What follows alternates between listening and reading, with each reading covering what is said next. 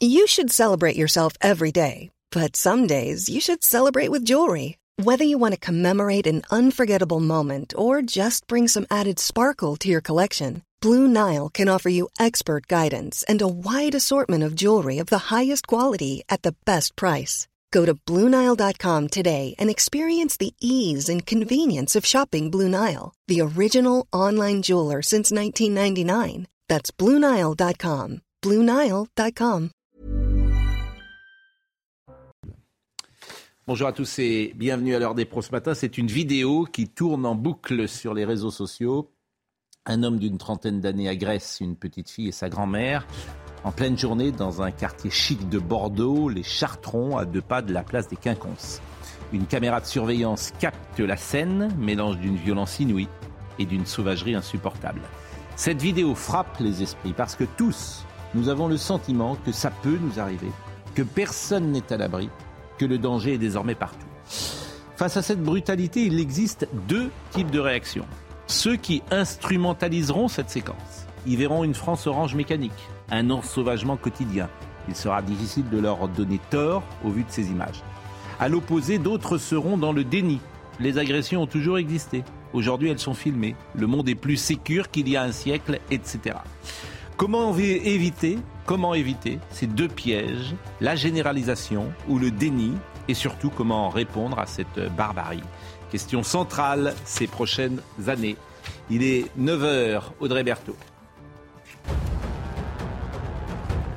Bonjour Pascal, bonjour à tous. Près de 26 millions d'euros d'aide à la Tunisie pour lutter contre l'immigration clandestine.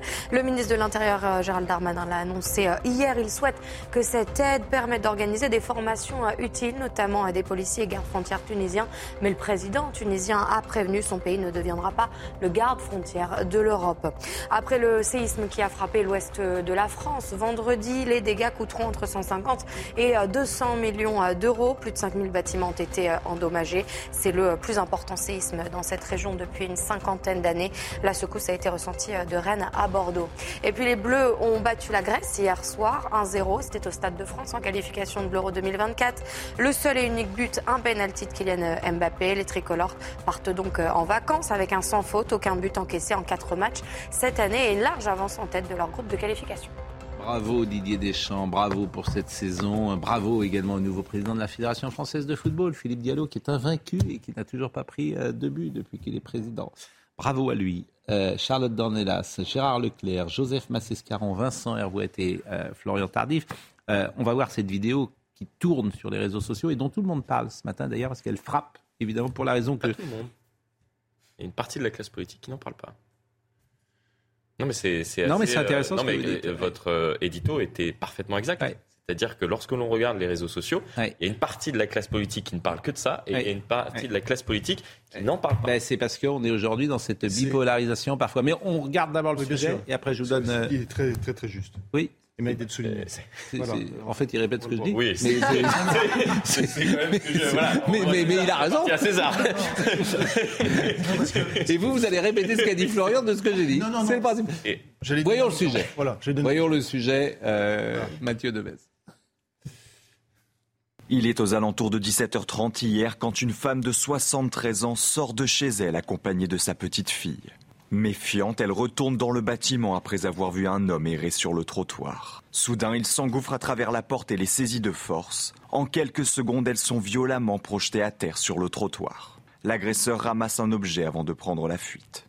Les faits se sont déroulés au 65 cours de la Martinique, dans un quartier situé au nord du centre-ville de Bordeaux. Dans un tweet, le préfet indique que la grand-mère a été transportée à l'hôpital. Son pronostic vital n'est pas engagé.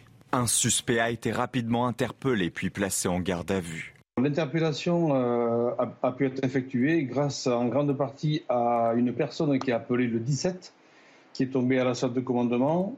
la vidéo qu'on voit qui tourne partout a été envoyée vers les effectifs de, police se trouvant sur le terrain, à savoir des effectifs BAC. Et euh, dès que les collègues ont ouvert la vidéo, ils ont reconnu l'individu en auteur de cette agression. Et une fois qu'ils sont arrivés sur place, ils ont pu l'interpeller car euh, bah, ils se sont retrouvés face à lui et ils ont pu le reconnaître euh, formellement. Selon une source proche du dossier, l'homme s'appelle Brahim Abbé, un Français de 29 ans sans domicile fixe. Il est connu de la police pour une cinquantaine de faits dont refus d'obtempérer, vol, port d'armes et menaces de mort. Vous savez, ma... ce que je vous ai dit plusieurs fois, euh, Gérard Leclerc, au bout d'un certain genre, au bout d'un, non mais au bout, au bout d'un certain moment, au bout d'un certain moment, c'est mon avis, les gens ne sortent plus. Oui, je sais. C'est, mon, c'est vraiment mon sentiment. Mais... Je pour, que, pour que je sois très clair, euh, au fond, ces gens, parfois, je ne veux pas dire qu'ils n'y peuvent rien, ce sont les premières victimes, ce sont des victimes de la vie, bien sûr, cet homme-là, c'est victime de la vie. Bien sûr que quand on en arrive à, à cela, c'est que ton parcours de vie, c'est une injustice folle. Bien évidemment, tout ça est évident. Mais moi, je veux protéger la société. Je pense que ces gens sont irrécupérables. Irrécupérables. Mais qu'il faut quand même que la société s'occupe d'eux. Le début de votre raisonnement est bon. Le non, mais ils sont irrécupérables. C'est mon sentiment, mon intuition. Mais je termine. Je veux protéger la société et en même temps leur donner une vie digne, bien évidemment. Si vous les enfermer une vie digne, ça va être compliqué. Hein, je, ne sais pas. Je veux toute leur vie jusqu'à leur mort, euh, une vie digne, ça, je pense, que ce sera compliqué. C'est là où il y a une contradiction. Mais, c'est possible, mais moi, je protège la société. Je veux protéger la société. Je... Parce que cette grand-mère, en fait, c'est vous, c'est moi, c'est nous. On est tous d'accord. Ben oui, mais vous n'êtes pas d'accord sur les solutions. Donc, non, bah, quand on, est, quand on encore le droit de ne pas être tout à fait d'accord avec l'idée d'enfermer les gens jusqu'à leur mort. Euh, je, quand ils, quand je, vous dis, euh, je, des agressions. Je, vous dis, c'est pas des agressions, c'est 50. je vous dis que il y a des gens, il y a des gens, parce que hélas d'ailleurs, hélas, bien sûr que eux-mêmes, et c'est le grand mystère de la vie, vous avez eu la chance de vivre dans ou de naître dans un certain milieu moi aussi, c'est une chance. Nous n'y pouvons rien. Euh, mais il y a des gens, ils sont irrécupérables. C'est mon, mon Alors, non, je peux, non, parce que, oui. Non, pardon. non, c'est comme de m'interpeller simplement en un mot. Euh, bien évidemment qu'il faut réfléchir à tout ça, essayer de trouver des solutions. Il y a une enquête qui vient d'être faite, d'où il ressort qu'il y a 13% des enfants dès l'âge de 10 ans qui ont des troubles psychiques importants, dont la moitié bah, ça se manifeste par de la violence. Je pense que là, il y a un vrai sujet de réflexion. Qu'est-ce qu'on fait? Est-ce qu'il n'y a pas une façon et qu'il ne faut pas intervenir? Alors ça avait d'ailleurs déclenché de très grandes polémiques, si je me souviens bien, ça devait être sous Nicolas Sarkozy, parce que certains disaient, oui c'est horrible, vous pointez des enfants, etc.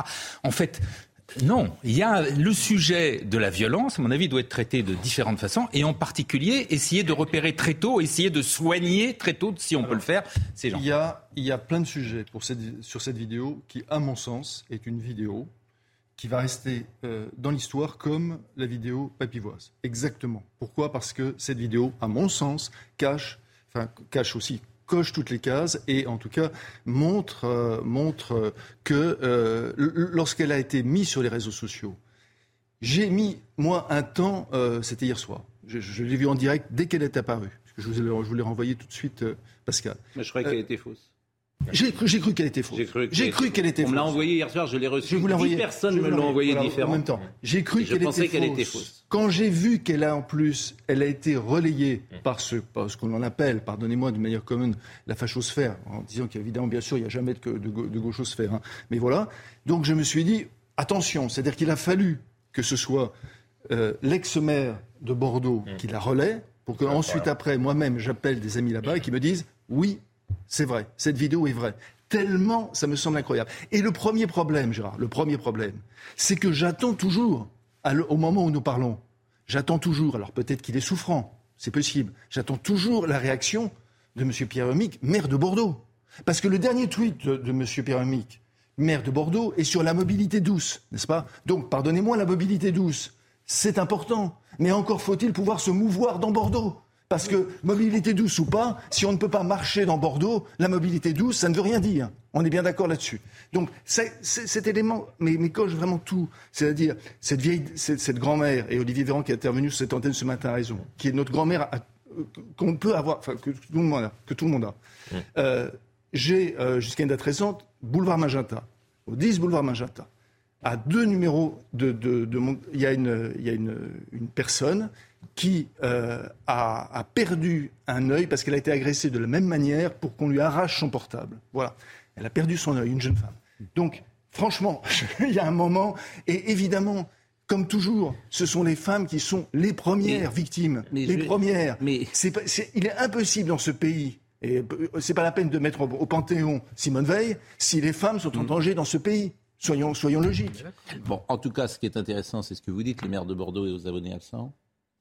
Ben oui, il n'a pas tweeté, évidemment. Mais on a bien compris que pour certains, le vrai problème de la France, c'est pas ça. Euh, ça serait effectivement.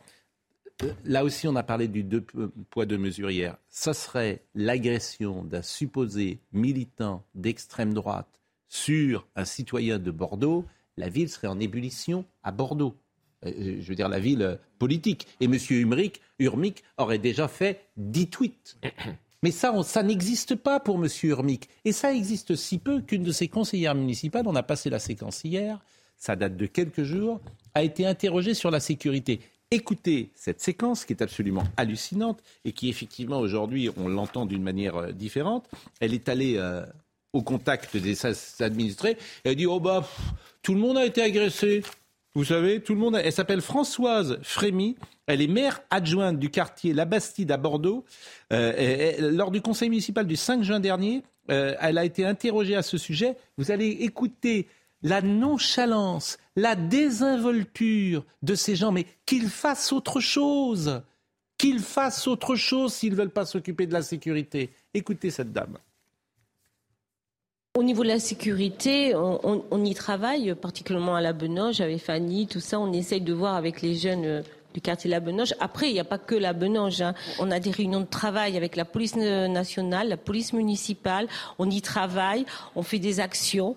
Mais bien sûr, il faudrait peut-être un gendarme à chaque euh, coin de rue ou pour pouvoir. Euh, ça n'empêche pas que l'agression. Moi aussi, ça m'est arrivé de me faire agresser. Ça nous arrive à tout le monde. Mais je pense que la ville de Bordeaux, on est conscient. Hein. la ville de Bordeaux est conscient de ce qui se passe. Hein. au niveau de la sécurité, on est conscient et on y travaille. Et particulièrement le maire est particulièrement euh, attentif à ça. Mais c'est pas de suite qu'on va le résoudre. C'est assez compliqué quand même. Hein. Il travaille tellement le maire qu'il a toujours pas tweeté. À ça pour mettre un sapin en bois devant sa mairie, là, il est très fort et faire n'importe quoi en fait, parce que ces gens, euh, euh, euh, par idéologie, font exactement des choses.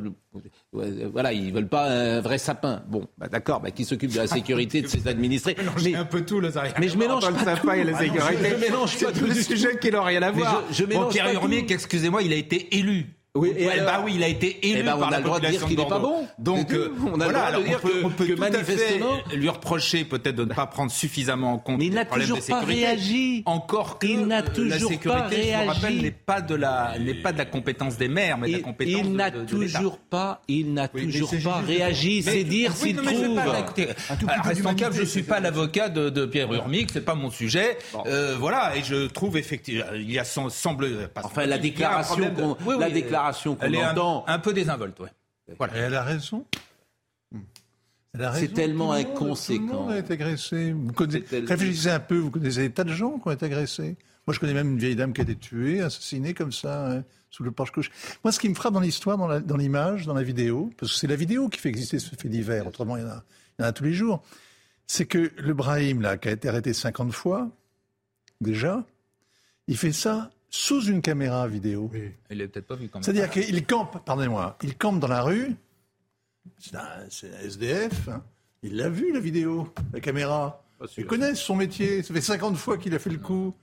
On est compte hein. C'est-à-dire qu'il le fait, il y a un sentiment d'impunité, c'est ça qui est extraordinaire, c'est le sentiment d'impunité. Pas sûr qu'il l'ait Soit les toxicos, c'est pas sûr qu'il l'ait vu Pas sûr qu'il Ah bon, vous croyez Sur la façade, vous voyez pas sais rien, mais... Vous voyez pas la caméra, vous, sur les façades Moi, Vous rigolez ou pas Je vous dis que ah dans la société dans laquelle nous allons aller, je le répète, au bout d'un certain nombre d'agressions, c'est pas 5, c'est pas 10, c'est pas 15, mais quand j'entends 50, il y a un moment, la société doit réfléchir et dire ces gens sont irrécupérables.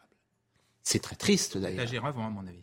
Ah ben voilà. Ben, bon. Oui, Charlotte qui n'a pas parlé et après et après on va être tout de suite après on va être euh, tout de suite avec euh, Judicaël Irel, c'est un journaliste du Figaro, vous le connaissez, il est auteur de Concorde rouge dans la peau d'une victime d'agression parce que je voulais qu'il nous dise euh, le traumatisme pour cette grand-mère, pour cette petite fille. Mmh. Vous vous rendez compte ouais, c'est vraiment En fait, il y a plusieurs choses. Déjà, quand j'écoute cette femme parler, je me dis que nous avons donc raison de généraliser.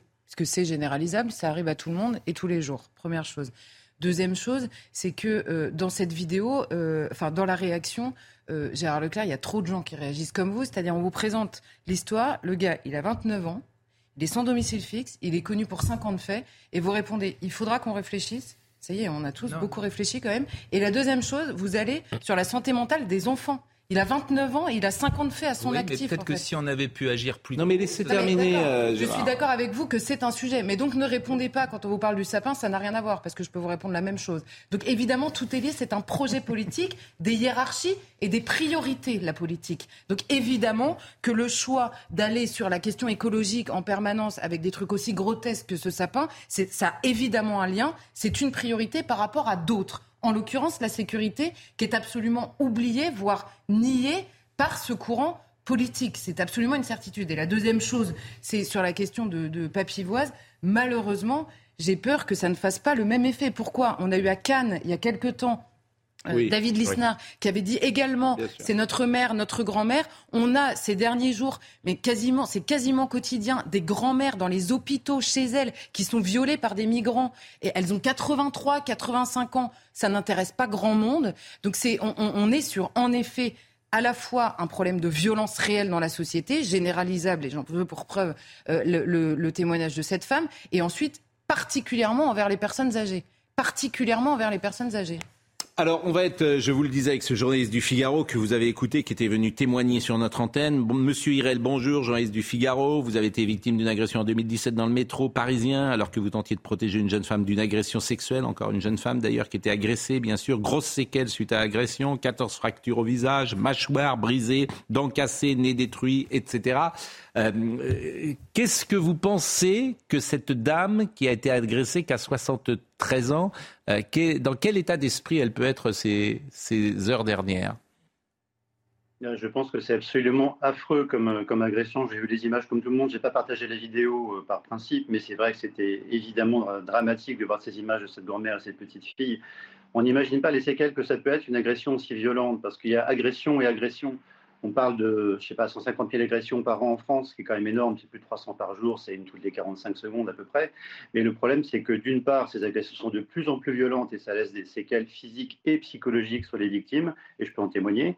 Et en plus, comme le disaient vos, vos invités également, ce sont de plus en plus les femmes qui sont en première ligne. Les femmes, les jeunes femmes, les personnes âgées, c'est peut-être facile de s'attaquer à elles, mais ce sont vraiment elles qui sont en première ligne de cette insécurité, qui est une insécurité de plus en plus violente. Et votre livre, c'est Concorde rouge dans la peau d'une victime d'agression. Alors, euh, ce que vous dites évidemment et qui est difficile statistiquement à prouver, est-ce que la société est de plus en plus violente? Je disais tout à l'heure qu'il y aura deux types de réactions. Certains diront attention, euh, aujourd'hui c'est filmé. Avant ça existait, mais ce n'était pas filmé. Euh, la société était plus violente à la fin du 19e siècle. Vous quittiez Paris, vous sortiez de Paris, vous pouviez vous faire tuer, trucider, etc. Et d'autres, au contraire, disent attention, cette société aujourd'hui, depuis, allez, 15 ans, en fait, elle est euh, beaucoup plus euh, violente dans ce type d'agression. On le voit dans des villes comme Nantes, comme Rennes, comme Bordeaux. Comme par hasard, euh, ça se passe mieux à Cannes, ça se passe mieux à Nice, ça se passe mieux dans. Si je voulais, ça se passe mieux dans des villes de droite que dans des villes de gauche sur la sécurité. Si je voulais résumer, à, grands traits, je pourrais le dire comme ça, parce que peut-être l'approche est différente. Pourquoi Citons Nantes. Nantes, il y avait une volonté de ne pas mettre des caméras de surveillance? Pendant des années, Jean-Marc Ayrault n'en voulait pas. Donc effectivement, à Nice, il y en a beaucoup. Bah, il y a eu dès aujourd'hui, euh, euh, euh, il y a des conséquences à cela. Ce rapport à la sécurité, il y a des conséquences. Monsieur Hirel, quand vous dites la société est de plus en plus violente, c'était là-dessus, c'était le sens de ma question. avec le, je ne dis pas le doigt levé dans le vent que la société plus violente, c'est qu'en mm. regardant les statistiques du ministère de l'Intérieur, on se rend compte que sur les agressions, il y a de plus en plus d'agressions violentes. Avant, on allait voler votre téléphone, maintenant on va vous frapper pour sidérer les victimes, pour voler votre téléphone. Avant, on allait voler une vieille dame, maintenant on va aussi, comme vous voyez, la jeter au sol, voire pire encore. Donc là, ce n'est pas une impression, un sentiment d'insécurité, comme dirait la garde des Sceaux, c'est une réalité au quotidien. Et il y a les victimes et il y a les proches, parce qu'il faut quand même voir qu'il y a des chiffres officiels des agressions. Après, il y a les gens qui ne se fatiguent même plus à porter plainte parce qu'ils imaginent que ça ne sert plus à rien. Et après, il y a tous les proches qui sont des dommages collatéraux. Donc ça fait quand même quelques centaines de milliers de Français qui sont au quotidien concernés par une réalité de l'insécurité, une insécurité violente, et en premier lieu les femmes. Donc après, effectivement, il y a une vision politique des choses ça se passe mieux dans certaines villes et dans d'autres parce que l'insécurité a une connotation politique quand on veut, lutter contre. Et parler des victimes, c'est toujours un échec, donc on n'en parle pas trop, mais ça sous le tapis. C'est pas dans les, séquences de communication de, des politiques qui nous gouvernent. Mais c'est en fait, l'insécurité est là, elle est importante, et euh, on ne va pas la résoudre simplement en, claquant des doigts. Et là, quand on voit le, niveau de violence de cette vidéo, quand on voit le niveau de violence qu'il faut atteindre dans une agression pour que ça remonte, entre guillemets, à la surface des médias, mais des, des agressions comme ça, ou presque, il y en a tous les jours, effectivement. C'est effectivement, mais, euh, qui remonte à la surface. Bah merci en tout cas. Hein, je rappelle effectivement, loi à l'antenne, Concorde Rouge, le livre que vous aviez euh, écrit. Mais euh, c'est vrai que ce que font certains maires sur le terrain a des conséquences ensuite. C'est vrai que Cannes, Nice, l'approche est différente de Rennes ou de Nantes. Je veux dire, je rappelle que Madame Appéré, maire de Rennes, va à des conférences, la police tue. Elle y va, elle est au premier rang. Donc forcément, ce rapport-là euh, change les choses. Si on considère que on, est témoin d'une conférence, la police tue, organisée par la France insoumise, parce que Madame Appéré, comme Madame Roland, sont euh, parfois l'otage de leur majorité d'extrême gauche, bon, forcément, ces deux maires-là, Nantes et Rennes, c'est pas un hasard si ces villes sont en, plus en difficulté que d'autres villes, puisqu'elles ont une approche différente, idéologique. Attention quand même, généralité, toute généralité est mensongère, disaient les Israéliens. Ce qui est vrai dans votre discours, c'est qu'il y a une partie, il y a une partie de la gauche, effectivement, on le sait, qui a et qui continue de sous-estimer les problèmes de sécurité. Et oui, mais jusqu'à quand ça va durer en fait Jusqu'à quand ça va durer De là à dire comme vous qu'il y aurait d'un côté les villes de droite où on vivrait tranquillement, les villes de gauche je n'ai pas dit ça. dangereusement, ce serait un peu dangereux. Est-ce que j'ai dit, est-ce que j'ai dit ça J'ai dit, j'ai dit, ça marche mieux. Oui, ben, non, je suis pas sûr. Il y a des villes de gauche où il n'y a pas de problème d'insécurité et des villes de droite où il y en a. Et c'est pas d'ailleurs forcément la responsabilité du maire. Ça dépend aussi de, de, ça dépend aussi. Lesquels, lesquels, lesquels Il faudra faire des études assez plus précises que je n'ai pas ici sur, sur la sécurité. Écoutez, non, écoutez, Gérard Leclerc, la police. des maires de gauche qui ont pris Gérard Leclerc, la police municipale armée, si elle n'est pas armée par Christian Estrosi à Nice, celui qui entre dans euh, l'église pour faire un carnage, il en tue davantage. C'est parce que la police municipale était armée ce jour-là. c'est une décision politique. Oui ou non Il y a des maires. Oui ou non Évidemment. Oui, mais à côté de ça, vous avez beaucoup de villes où vous n'avez pas de police. toujours pas pris. Il y, a, des villes. Anne Hidalgo ne veut pas de ça. Il y a des villes où il n'y a pas de police municipale armée, où il n'y a pas de problème d'insécurité particulier. laquelle? Bah, Je sais pas, ici les Moulineaux, il n'y a pas de police municipale. Du tout.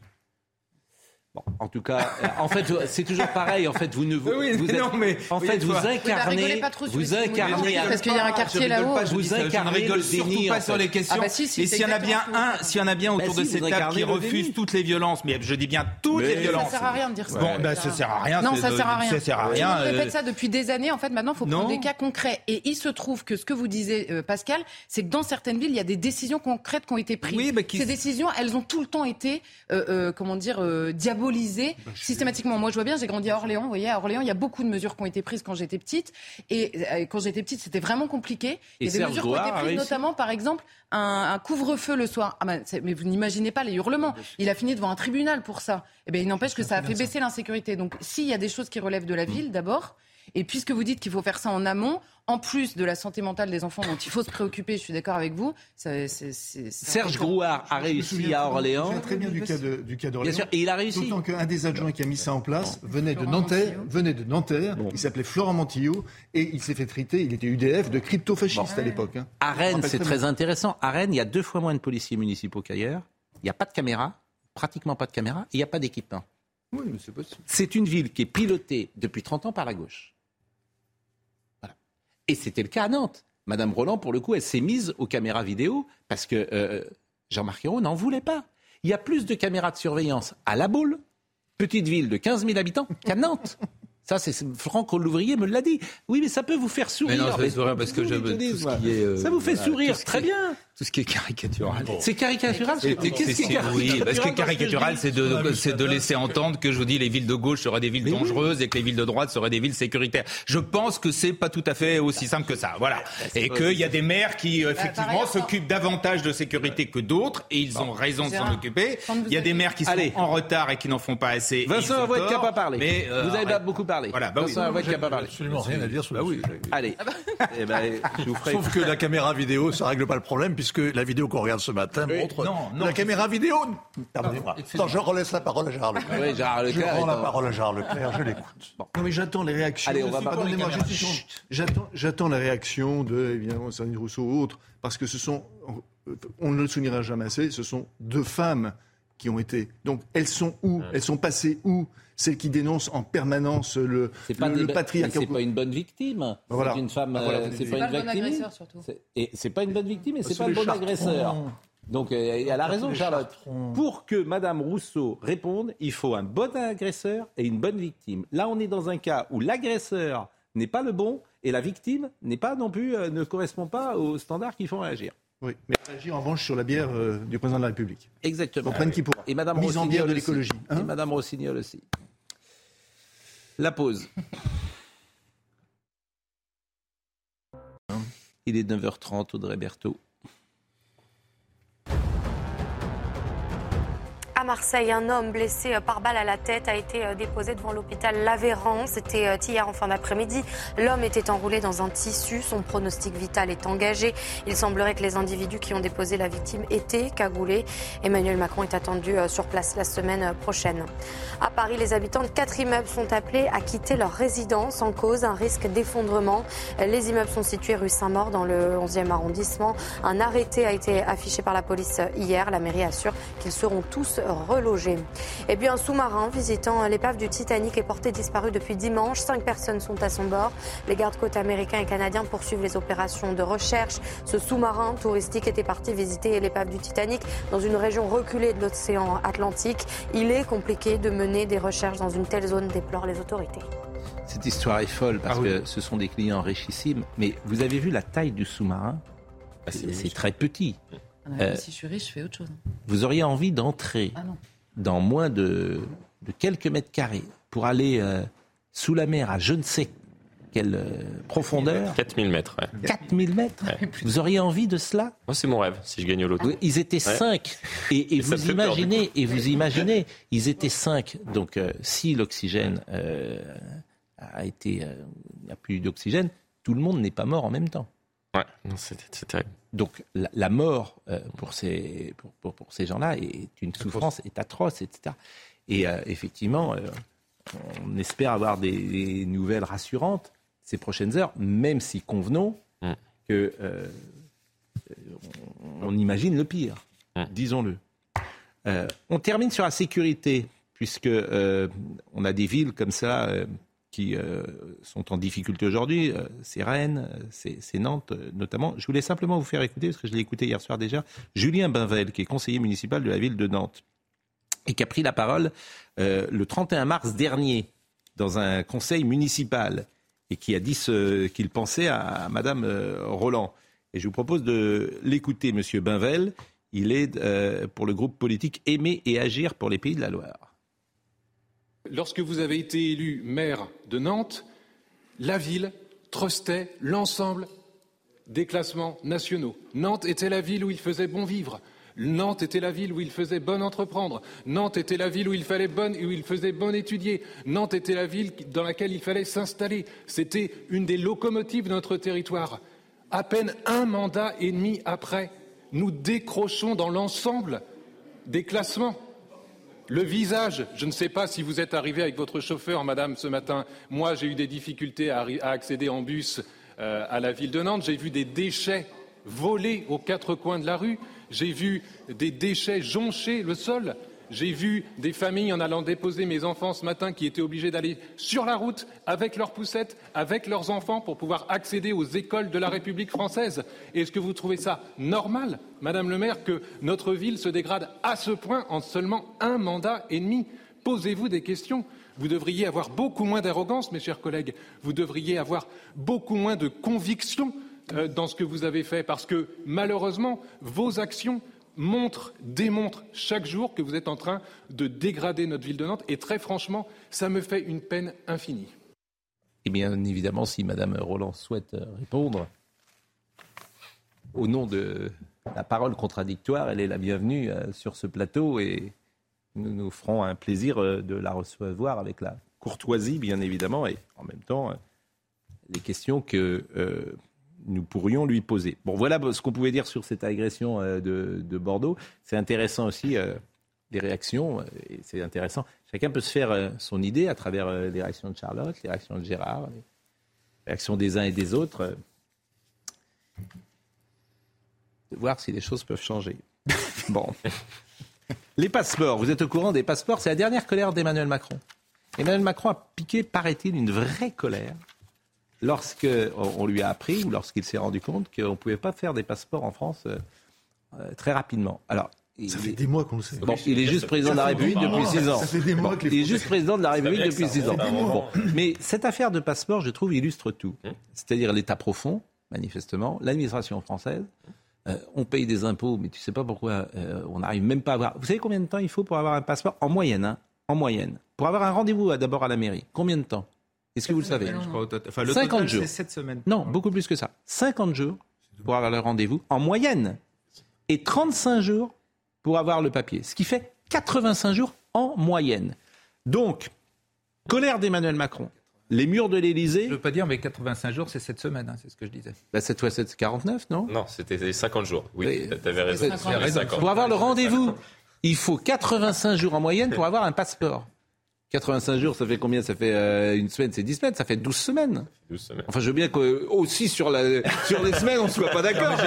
je veux bien qu'on qu'aussi sur la mathématique, on, en fait, ils, donnent, ils disent cette semaine, ce qui est de toute façon beaucoup. Non, mais je vous dis, c'est c'est la, la, la, personne que j'ai entendue ce matin, qui est la grande chef de ça, qui est, etc., dit il faut... La, ça, la grande chef de... de... Oui. La grande... Alors, Élysée, colère d'Emmanuel Macron, les murs tremblent. Du coup, Premier ministre dit bon, on va faire quelque chose. Et ils ont fait quelque chose. Il y a des centres éphémères qui viennent de naître en France, comme euh, dans des pays émergents, des centres éphémères pour faire des papiers d'identité afin de réduire les délais d'attente pour les demandes de papiers d'identité. Deux sites euh, temporaires ont ouvert dans la région lyonnaise pour une durée de quatre mois pour faire face aux fortes demandes. Mais alors, ce qui est drôle surtout, c'est que plutôt que dire bon, l'administration n'est pas très bon, etc., ils disent c'est de la faute du Covid.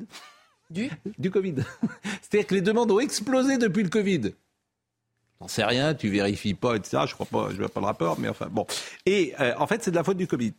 Donc, euh, vous voyez peut-être la préfecture région Auvergne-Rhône-Alpes, la préfète à la recherche d'un rendez-vous en mairie pour votre passeport et de votre carte d'identité en partenariat avec les collectivités. L'État met en place un dispositif exceptionnel, etc. Bon, bah ça, c'est la France. Vous voyez, c'est la France d'aujourd'hui. Et il y a tout là-dedans. Il y a le politique qui s'en occupe pas ou mal. L'administration française, tu ne sais pas pourquoi ça fonctionne pas. Euh, l'état profond, tu ne sais pas pourquoi on n'arrive pas à faire un, passeport. Je sais pas. Bon, vous avez sûrement une, explication. Moi, je ne la, je ne la connais pas. Ou carte d'identité. Hein, ou carte d'identité. Carte d'identité, c'est pareil. Hein. Quitte à aborder. même, euh. Il y a un autre problème que vous avez, que vous n'abordez pas, qui me semble au moins aussi grave, c'est que maintenant, de plus en plus, pour tout ce qui est des démarches administratives, on vous oblige à passer par Internet sachant qu'il y a une bonne partie des Français, je crois que c'est 13 millions des Français, qui n'ont pas d'ordinateur, qui n'ont pas de smartphone, et souvent qui vivent dans des zones qui sont des zones blanches. C'est-à-dire qu'on vous oblige à faire quelque chose, et là, il y a une grande inégalité républicaine, c'est-à-dire que tous les citoyens ne sont pas au même niveau. Eh bien oui. Je vous écoute. Non, mais vous faites... J'écoute et j'apprends.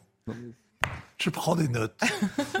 je trouve ce débat passionnant. Non, mais on vous ennuie mais pas du tout, pas du tout, pas du tout. Non, mais parce que il y a des gens qui, qui, font un remake de Zero, ils veulent vous faire jouer Bernardo et ils, vous proposent, ils sont en train de m'appeler. Il est drôle. Mais non, mais. Passe votre téléphone pour une fois. Bon, alors je vais vous faire plaisir, on va faire juste une petite insert, on va parler de la France-Italie. Voilà. Ah, ben voilà, puisque c'est votre domaine, euh, la diplomatie, parce qu'autrement vous allez, vous allez, vous êtes, je vois, vous vous ennuyez. Mais non. Alors moi, jamais avec vous, alors, Pascal. Bon, bon. là. Bon, euh, On, va, donc on referme le, papier, le, le, chapitre passeport. Je vous assure, je voudrais être... un passeport pour aller à l'étranger? Bon, je voudrais, je voudrais être petite souris et être à l'Élysée quand Mme Mélanie, qui a dit quand même que le président était irresponsable et cynique, quand Gérald Darmanin a expliqué que Mme Mélanie faisait n'importe quoi, je voudrais être petite souris parce que Mme Mélanie est à Paris. Oui. Non, mais aussi, mais il y a un mépris réciproque, mais ils sont d'accord finalement. Oui, mais euh, ils vont se rencontrer. Hein? Oui. mais pourquoi? C'est pas la première fois qu'un ministre de l'Intérieur se réjouit du désordre extérieur, parce que le ministre Salvini, quand il était ministre hmm. de l'Intérieur à Rome, euh, s'était moqué, avait applaudi les Gilets jaunes hmm. et avait dénoncé un président bon, qui Pourquoi ils se rencontrent aujourd'hui? Quel est l'intérêt de cette rencontre? Euh, bah D'abord, ce qui est bien avec les querelles de, de, de ménage, euh, qui sont désormais récurrentes avec l'Italie, c'est les, les, retrouvailles. Donc on va les voir sur le perron, embrassons-nous, Folleville, hmm. et ce sera bon. Mais est-ce qu'on a un intérêt politique Ils sont assez d'accord l'un et l'autre, puisque l'un et l'autre considèrent que finalement le, la lutte politique, c'est entre progressistes et populistes, sauf qu'en Italie, on dit plutôt que c'est la lutte entre l'oligarchie et euh, les classes populaires qui veulent reprendre le contrôle de leur, euh, de leur destin. Mais finalement, ça revient à peu près au même. Elle est à Paris pour essayer de défendre la candidature de Rome mmh. pour euh, l'exposition universelle de 2030. Et vous avez remarqué que hier soir, il y avait un spectacle extraordinaire au, au palais éphémère, là, au grand palais éphémère, avec euh, le prince euh, MBS, le prince héritier d'Arabie saoudite, qui faisait découvrir en, réalité virtuelle ce qu'allait être l'exposition universelle à Riyad. Il est donc à Paris pour défendre la candidature de Riyad pour l'exposition universelle. Le président sud-coréen y est aussi, est aussi chez nous pour défendre sa candidature. Et donc, Giorgia Meloni est venue à son tour. Hmm. Il n'y a que euh, les Ukrainiens qui ne sont pas là pour défendre la candidature de leur pays. Ça vous va vous avez l'air sceptique. Non, parce qu'il y a toujours un peu d'ironie. Non, mais qu'est-ce que vous voulez que vous dites Tête à tête entre Mélanie et Non, non, mais... Eh ben, écoutez, je pense Donc elle vient pour, euh, la, pour défendre la... Non, mais euh, ce qu'il faut, faut que vous compreniez, c'est que il y a une espèce de bataille assez spectaculaire, permanente désormais, un, une empoignade entre les Français et les Italiens, qui est mm. un peu irréelle, un peu artificielle, parce qu'en fait, c'est de la politique intérieure. D'accord. C'est de la politique intérieure. C'est-à-dire que quand le ministre Darmanin tape sur Mélanie, c'est en fait sur le Rassemblement national qu'il cogne. Oui, quand, ça, ça ne nous a pas échappé. voilà, donc bon. Ça ne nous a pas échappé. Donc c'est de la politique. D'accord. Bah écoutez, merci pour cette intervention. Vous pouvez vous rendre. Je vais noter. Hervouette, 12. C'est 9h42. 12. Merci mon petit Hervouette. Merci mon petit Hervouette. Vous pouvez vous rendormir et surveiller votre voisin de classe, euh, comment dire, Leclerc. Je lui cède ma Bon. Alors, euh, dans les infos du jour, hier soir, euh, Geoffroy Lejeune était avec nous. Il a été licencié du magazine Valeurs Actuelles à l'issue de sa mise à pied. Il était très touché. Euh, parce que cette euh, mise à pied est scandaleuse, injuste, et surtout, il racontait la violence lorsqu'on est euh, viré et que ce licenciement est injuste. Et j'ai eu beaucoup de témoignages sur les réseaux disant les gens, effectivement, quand vous recevez la lettre ou dans la lettre, ceux qui vous licencient sont obligés de mettre des choses qui n'ont parfois, souvent même pas existé, des, propos euh, injuste ou même euh, mensonger. Alors, il était hier soir avec nous. Euh, vous êtes vous-même journaliste à Valeurs Actuelles, Charlotte Dornelas. c'est un homme de grande valeur, un journaliste de grande valeur, et puis c'est un homme formidable, Geoffroy, nous l'aimons beaucoup, et je vous propose de l'écouter. c'est vrai que c'est difficile la période que vous traversez. La dernière fois, on en avait parlé, vous ne pouviez pas en parler. Cette fois-ci, vous avez peut-être une parole un peu plus libre puisque vous ne faites plus partie de valeurs actuelles. Que euh, tous ceux qui connaissent ce journal et ce fonctionnement euh, trouvent que c'est parfaitement injuste, bien évidemment. Vous êtes euh, victime d'un règlement de compte, disons-le comme ça. votre talent, votre intelligence, votre qualité qu'on a souvent salué ici, malheureusement ne pourront plus s'exprimer pour de mauvaises raisons, j'ai envie de dire, à valeurs actuelles. Donc bah, j'imagine que cette séquence, pour vous, n'est pas forcément la plus agréable sur le plan professionnel. Bah déjà merci de merci de dire ça parce qu'en fait euh, je l'ai peu entendu euh, ces derniers temps de la, bouche de gens que j'estimais. Euh, merci infiniment et puis ensuite euh, je sais pas tellement quoi vous dire. La seule chose qui me qui me et qui aujourd'hui me je suis désolé parce que je suis un peu ému quand j'en parle mais qui me qui me frappe c'est en fait j'ai passé 12 ans dans ce journal et j'en ai été le, directeur pendant 7 ans et, euh, j'ai l'impression vraiment de, de, quitter une famille. Vous savez, c'est vraiment très très compliqué. En fait, c'est vraiment très dur. C'est-à-dire de, euh, de, quitter des gens que j'aime. J'aimais tout le monde ou presque d'ailleurs, parce que malheureusement c'est le presque qui a qui a changé les choses. Mais euh, tout le monde, c'est une, une, équipe pour laquelle je me suis vraiment euh, vraiment battu, que j'ai voulu protéger pendant très longtemps.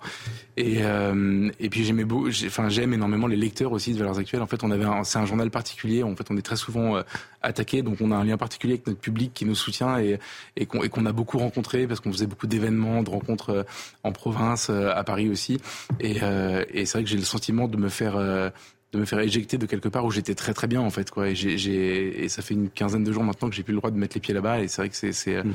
c'est peut-être la plus grande violence qu'on pouvait me, me faire euh, dans, dans, dans, ces circonstances. Donc oui c'est, quelque chose qui s'arrête. Et il y aura d'autres choses après mais mais c'est euh, mais c'est vrai que c'est très c'est particulièrement douloureux. Mm. et pour euh, des raisons médiocres. Pour des raisons de donc permettez-moi de le dire et par des gens médiocres.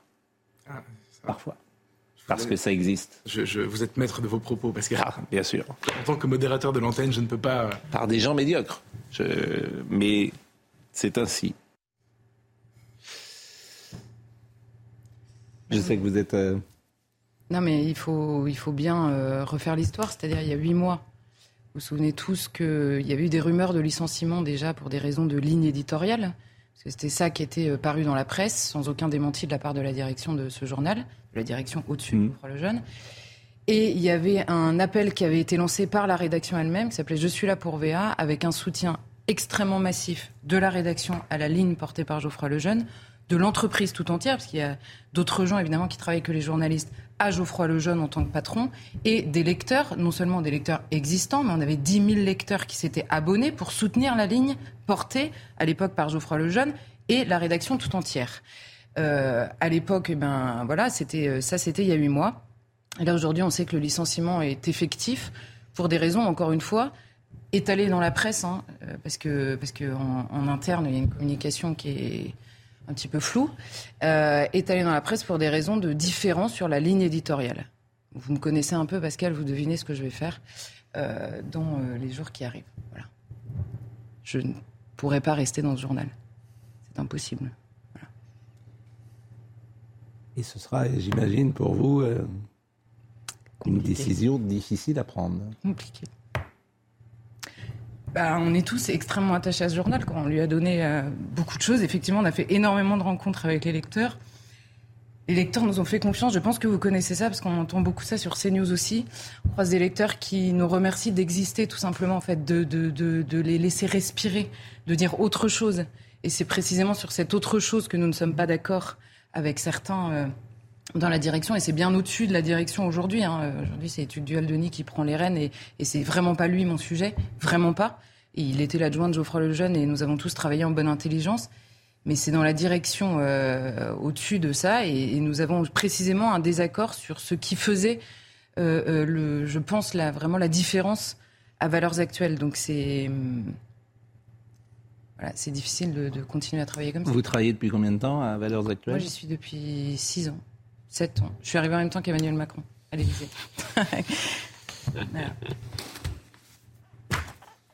Mais bon, Valeurs Actuelles est un outil. Notre but, c'est ce pays. Hein. Voilà. Merci en tout cas de ce témoignage dans l'actualité euh, aujourd'hui également. Vous avez peut-être euh, vu euh, hier sur le plateau de Cyril Hanouna ces personnes âgées qui vivent aujourd'hui dans une voiture et que Cyril avait invité et pour savoir où ils, comment ils vont euh, c'était à la mairie de Vauvert qui ne leur avait pas trouvé un logement social. Et je vous propose de les écouter parce que c'est un témoignage poignant. Ce que je n'arriverai jamais à comprendre, c'est que monsieur le maire de, Vauvert, quand on a été, il y avait eu France de Gare Lozère. Le maire de Vauvert, il nous a reçus avec des gens, et il me fait, vous avez demandé que Vauvert. J'ai dit, monsieur le maire, vous êtes un menteur, j'ai pas demandé que Vauvert. J'ai dit, j'ai demandé dans un rayon de 60 km, parce que comme notre fils est décédé, je voulais pas partir trop loin, parce que bon, nous l'âge que j'ai, je peux plus me permettre de faire 400-500 km. Vous, en êtes où aujourd'hui alors? Comment? Aujourd'hui, vous en êtes où? Ben. Pareil. Hein. Dans la voiture? Ben, disons, non, parce qu'il y a. Maître Collard, D'accord. Il m'a contacté. D'accord. Et il m'a dit Alain, je veux vous voir. Et vous connaissez pas? Mais tout là, je le connaissais de la télé. C'est ça, mais vous connaissez pas, il vous a, il a, pris le, il vous a appelé bah, pour... Disons, c'est. Comment c'est. D'après les. les... ça, il vous a retrouvé et il vous a retrouvé bah, disons, il a eu mon téléphone, il m'a contacté. D'accord, il vous a dit quoi alors? Et il m'a dit on va tout faire pour vous. Parce que c'est pas normal, même que vous ayez fait des erreurs, c'est pas normal qu'à votre âge, on vous laisse dans la rue. Par contre, ce que je n'aime pas, c'est que M. le maire, avec les soucis qu'on a. maire de Beauvais. Et les problèmes qu'on a, il a dit qu'on était des gens douteux. Il a beaucoup Mais seulement, alors, si j'ai bien compris, tous les gens qui ont le même problème que moi, c'est des gens douteux. C'est ce que dit le maire. Vous allez essayer de l'avoir Pierre Collard, manifestement, qui est le seul à, intervenir, mais on en avait beaucoup parlé euh, la semaine dernière. C'est vrai que c'est sidérant quand même. Cette affaire est absolument sidérant qu'on ne trouve pas un logement social à ce couple âgé dans la France d'aujourd'hui qui est obligé de dormir dans sa voiture. En plus, à la fois sidérant, mais si on veut être, il faut quand même dire l'ensemble du dossier. Ils ont été expulsés trois fois pour non-paiement de, du loyer. Souvent, il y a eu des discussions, y compris autour de cette table, en disant la loi telle qu'elle existait jusqu'à maintenant n'est pas assez sévère. Il y a notamment tout ce qu'on appelle les squatteurs, etc. Il faut la renforcer. La loi, elle vient d'être renforcée. Alors, vous allez me dire, c'est pas tout à fait le, même cas. C'est pas la même chose. Hein, c'est pas la euh, même chose. Des même gens, chose. Hein. Des gens qui ne payent pas leur loyer, vous faites quoi? Mais, oui, alors ne, ne, me faites pas dire je suis pas un barbare et bien évidemment le cas de ces gens, les cas de ces gens me, me, fait, me fait beaucoup de peine et je trouve ça terrible. qu'on va... Mais il y a aussi, il faut pas euh, ne dire une partie de la réalité. Des gens qui sont expulsés trois fois, c'est-à-dire par des bailleurs qui sont différents. Trois fois parce qu'ils ne payent pas leur loyer. Il fait des erreurs, ils, ils, ont 1000 euros. Oui, mais ils ont voilà 1000 euros de. Vous voyez, c'est compliqué d'avoir toujours un discours, de retenir que la partie enfin, que l'on veut. Pas, mais c'est pas, c'est pas dormir pas, non, non, non, Bien sûr qu'on les laisse pas, bien sûr qu'il faut trouver une solution. Mais je dis, il faut quand même pas dire le cas. Moi, moi je, je, c'est pas ça qu'il faut souligner.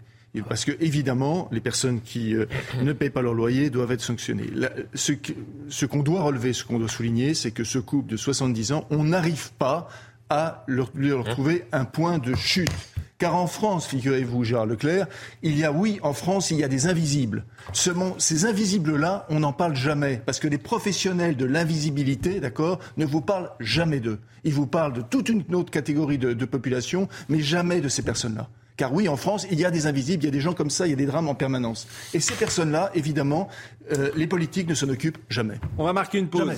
On va marquer une pause et euh, alors ça nous fait très plaisir parce qu'on va euh, recevoir Anushka euh, Delon et on va parler de cette vente qui est organisée ces prochains jours, 60 ans de passion, ce qui nous permettra non pas d'acheter parce que c'est à un certain prix quand même, mais de voir comment dire les multiples visages d'Alain Delon et notamment le collectionneur. Il était l'œil qu'il est.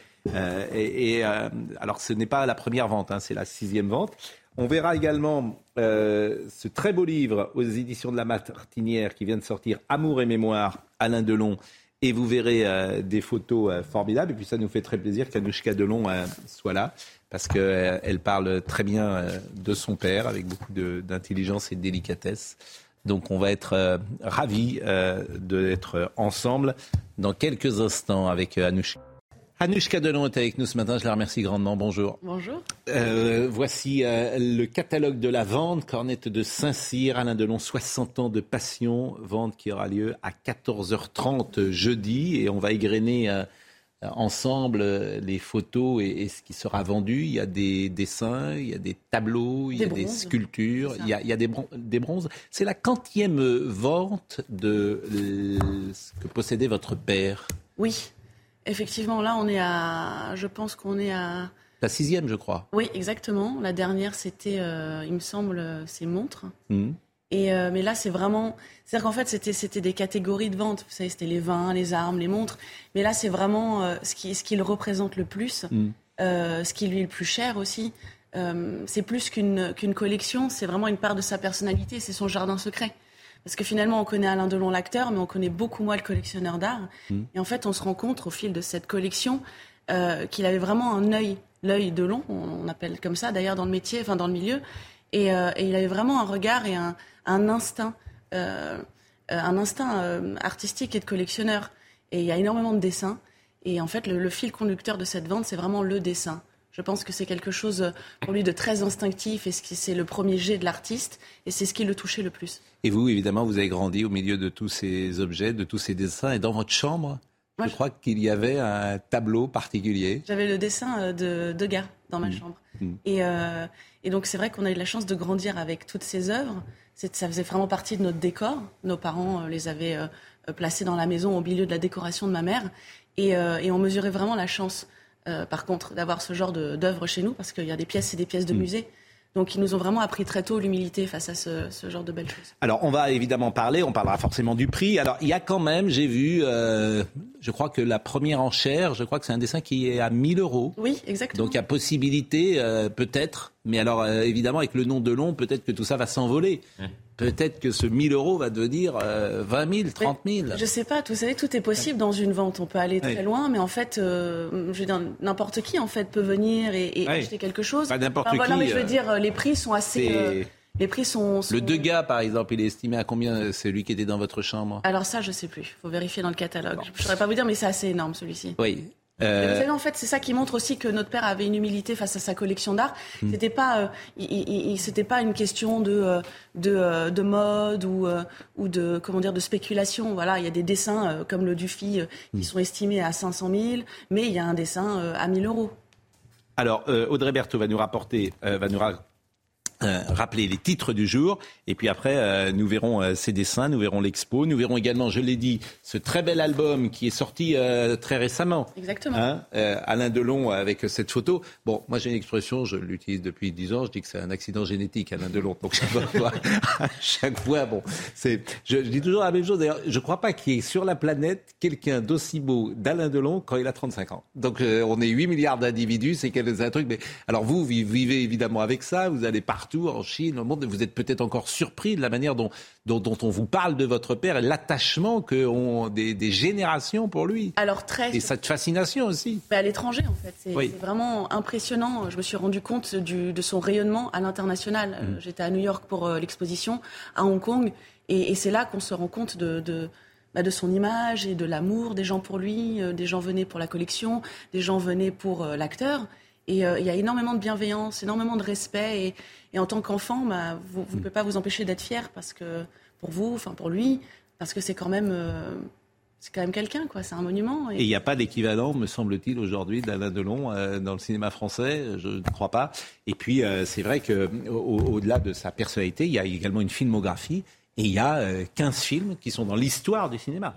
15 films, de Visconti jusqu'à Joseph Lozay, qui, sont, qui entreront dans le panthéon du, du, cinéma. Plus de classiques. On a souvent opposé euh, Jean-Paul Belmondo à Alain Delon, mais il me semble que la filmographie d'Alain Delon est entrée dans le, panthéon, celle de Belmondo est évidemment très très importante, mais il y a dans les classiques. Non mais l'un n'allait pas sans l'autre. L'un n'allait pas sans l'autre, c'est bien, bien, évidemment. Mais, mais c'est vrai que les classiques euh, euh, qui, a, tourné de, de, long, le Samouraï, tous les, les Melville, etc., sont euh, dans la mémoire collective. Je pense que c'est le, le, le, dernier grand de sa génération, mais après, il a aussi, euh, il sert de base aux générations d'aujourd'hui dans le cinéma, parce qu'il y a des très très bons réalisateurs, oui. des, très bons, des très bons acteurs. Donc en fait, il se base là-dessus. Même quand je rencontre des jeunes réalisateurs, mm. ils me parlent de, de notre père. Donc. Il y a quelque chose d'ailleurs, je suis en retard évidemment parce que je suis bavard et Audrey Barthelata. il y a quelque chose que je trouve très délicat à chaque fois que je vous entends. Vous dites notre père. Vous dites pas mon père. Et vous associez dans ce notre père euh, vos frères et sœurs, quoi, vos frères en l'occurrence. Et je trouve ça, chaque fois, j'ai remarqué ça. Ah ce qui n'est pas le cas de forcément de tous ceux qui sont des enfants. Bon, Audrey Berthaud. non mais c'est vrai, notre père, qui est aux cieux. Euh, Audrey Berthaud, le, les titres.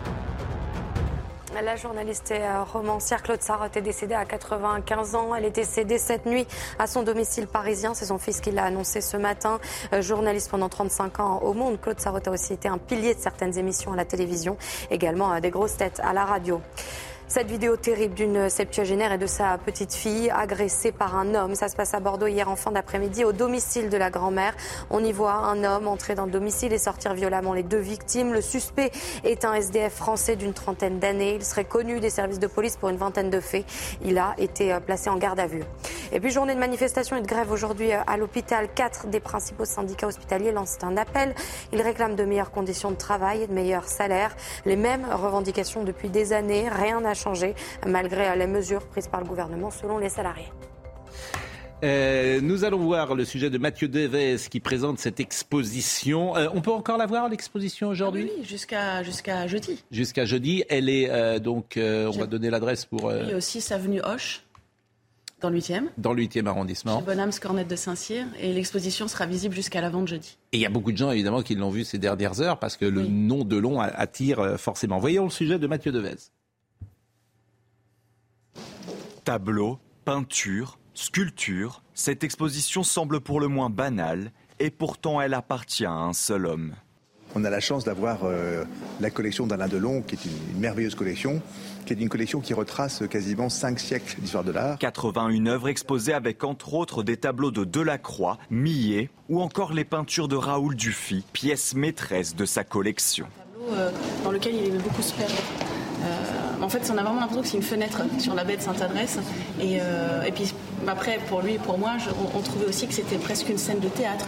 Art et cinéma s'entremêlent dans cette exposition réunie au fil de 60 années de passion. Comme cette sculpture qui n'est pas sans rappeler le film Le Guépard. Il a fait la renommée de l'acteur. Je pense que c'était un des préférés d'Alain Delon parce que ça avait fait la couverture de, du catalogue d'exposition en 88. Il avait montré ses bronzes de Bugatti dans une galerie. Ce côté euh, fauve, intuitif, fascinant, un peu indomptable, bah c'est quand même pas mal à la Delon.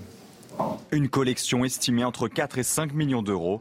Les passionnés pourront l'acquérir lors d'une vente aux enchères. C'est presque une adoption. Comme on peut, euh, parfois, malheureusement, on a des animaux à la SPA et on espère qu'une belle famille les adoptera. Bah, on espère en tout cas que ces œuvres vont se retrouver dans des familles qui aimeront autant, que, euh, qui les aimeront autant euh, que notre père les a aimés. Débutée à Londres, Hong Kong puis Genève, l'exposition se tient à Paris du 17 au 22 juin. Euh, pourquoi votre père vend-il sa collection alors qu'il est euh, toujours de ce monde? Euh, bah, il a toujours dit qu'il souhaitait pas une vente posthume le plus tard possible. et en fait, c'est un projet auquel il pense depuis très très longtemps. Et euh, voilà, en fait, notre père a toujours décidé de ce qu'il voulait, a toujours voulu. Euh, non, mais c'est vrai. être, être maître de son destin et, et voir les choses qu'il qu'il faisait, surtout quand il avait très, très envie de les faire. Et, et pour lui, c'est vraiment une fierté et un bonheur. Euh, c'est beaucoup d'émotions, ça c'est sûr. C'est un bonheur aussi d'être témoin de, de, de, de, cette exposition. Je veux dire, c'est la première fois qu'il montre autant de belles œuvres dans le monde entier. Euh, voilà, il est témoin. Est-ce que c'est une douleur pour lui de se séparer de cette collection qui est une partie de sa vie? D'ailleurs, quand est-ce qu'il a commencé cette collection? Il y a 60 ans, en 1964. Mm. Et, on en parlait il n'y a pas longtemps avec Arnaud Cornette de Saint-Cyr. On s'est demandé si c'était pas, parce que ça, j'ai pas cette information précise, mais on s'est demandé si c'était pas avec Lucchino Visconti qu'il a commencé à, avoir un œil pour les belles choses, parce que mm. c'était quelqu'un de très cultivé. Euh, euh, et de très, euh, esthète et euh, qui met les, belles choses. Et je pense qu'il a appris beaucoup avec cet homme-là. Et, euh, mais forcément, oui, si je reviens à votre question d'avant, c'est, un, ça, ça, lui fait un énorme pincement au cœur de voir partir ses œuvres. Même moi, quand il, m'en a parlé il y a quatre ans, c'était très douloureux parce que on a grandi avec cette collection. Je sais à quel point il y est attaché, vraiment, quand on, le connaît personnellement c'est ce que je vous disais, c'est son jardin secret, c'était un bonheur immense pour lui. Donc c'est une décision mûrement réfléchie, c'est un projet magnifique. Là, on arrive au bout et je pense que l'idée a mûri dans sa tête, l'idée a mûri dans la mienne. Et, euh, vous-même, vous avez pensé peut-être garder euh, un tableau, un dessin, un, bronze, une sculpture, ou est-ce que bah, tout ce qui sera euh, proposé jeudi, bah, c'est tout ce qui existait dans sa collection? Ah Oui, bien sûr que j'ai pensé à garder quelque chose, forcément, mais après, c'est pas moi qui décide. Ah oui Non. C'est lui Bah oui, bien sûr. à, votre avis. Je ne sais pas comment ça se passe dans la famille. On sait euh, très bien que c'est lui qui décide. C'est lui qui décide. Mais on dit par contre que euh, une des rares personnes qui a de l'influence sur lui, précisément, c'est vous. Alors je ne sais pas si c'est le mot. Le mot, c'est pas influence, mais euh, je pense qu'on a vraiment très très confiance l'un dans l'autre hmm. et on a une belle relation dans ce sens-là. Et donc, on peut se parler, se dire les choses vraiment. Et c'est pour ça qu'il m'a demandé à moi de suivre cette collection parce que il sait que je suis passionnée d'art aussi et c'est quelque chose qu'on partage ensemble. Alors moi, j'ai pas, malheureusement, je ne peux rien garder, mais j'ai la chance d'avoir ma première œuvre d'art, qui est un, dessin de Keith Haring de street art que mon père m'a offert quand j'avais 12-13 ans. Et, il a dédicacé derrière en marquant à ma fille son premier dessin de collectionneuse. Donc voilà, ça c'est mon, mon tableau à moi que je garde. Que vous garderez c'est beaucoup plus important que. Bon, je rappelle évidemment que vous êtes euh, actrice, que vous aviez une formation euh, de théâtre importante, qu'en 2011 vous habitiez euh, avec votre père au théâtre pour la pièce Une journée ordinaire mm. d'Eric Assous. Vous étiez tous les soirs avec lui et j'imagine que cette complicité était forte à ce moment-là. Alors on va voir euh, on n'a pas tout, on va pas tout montrer, mais on voulait voir euh, peut-être plus longuement euh, quelques pièces et que vous nous donniez l'histoire de ces pièces et pourquoi pas aussi le, prix qu'elles atteindront aux enchères. Alors ça, c'est sans doute la pièce maîtresse qui sera proposée? Oui, exactement. C'est un, un, très beau tableau de Raoul Dufy et en fait, ce qui est assez impressionnant dans ce tableau et on a oublié de le dire hier à la conférence de presse, c'est que en fait, on ne connaît pas du tout Dufy pour son. Ça, c'est un tableau euh, de sa période fauve. on ne le connaît pas du tout pour cette période-là parce qu'elle a été très très courte. Et ça, ça, montre vraiment l'œil de notre père, en fait, de trouver les, pépites parce qu'il flash sur un tableau qu'on ne connaît pas à l'époque. Euh, et, et, il, est vraiment, il est vraiment sublime, les couleurs. Euh, c'est ce que je disais hier. On a vraiment l'impression que c'est presque une scène d'opéra ou une scène de théâtre. Enfin, moi, c'est ce que ça me renvoie. Et notre père aimait vraiment beaucoup, beaucoup, beaucoup le regarder en silence. Et euh, non, ça c'est la pièce maîtresse de la vente, oui, ça c'est sûr. Et alors ça, donc ce tableau-là, euh, effectivement, alors c'est toujours un peu vulgaire de parler d'argent, sans doute, mais, euh, c'est la bain de Sainte-Adresse. Mais bon, ça c'est un tableau qui est estimé à quoi 600, 800 000 600 000, 800 000 quoi, au départ.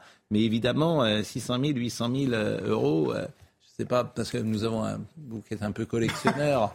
C'est la cote Qui fait les brocantes du côté de Guérande. Non, non, ça va grimper. la, question, c'est votre. Parce que les collectionneurs qui vendent, ça arrive tout le temps. Est-ce qu'ils rachètent? Ah, ça lui arrive.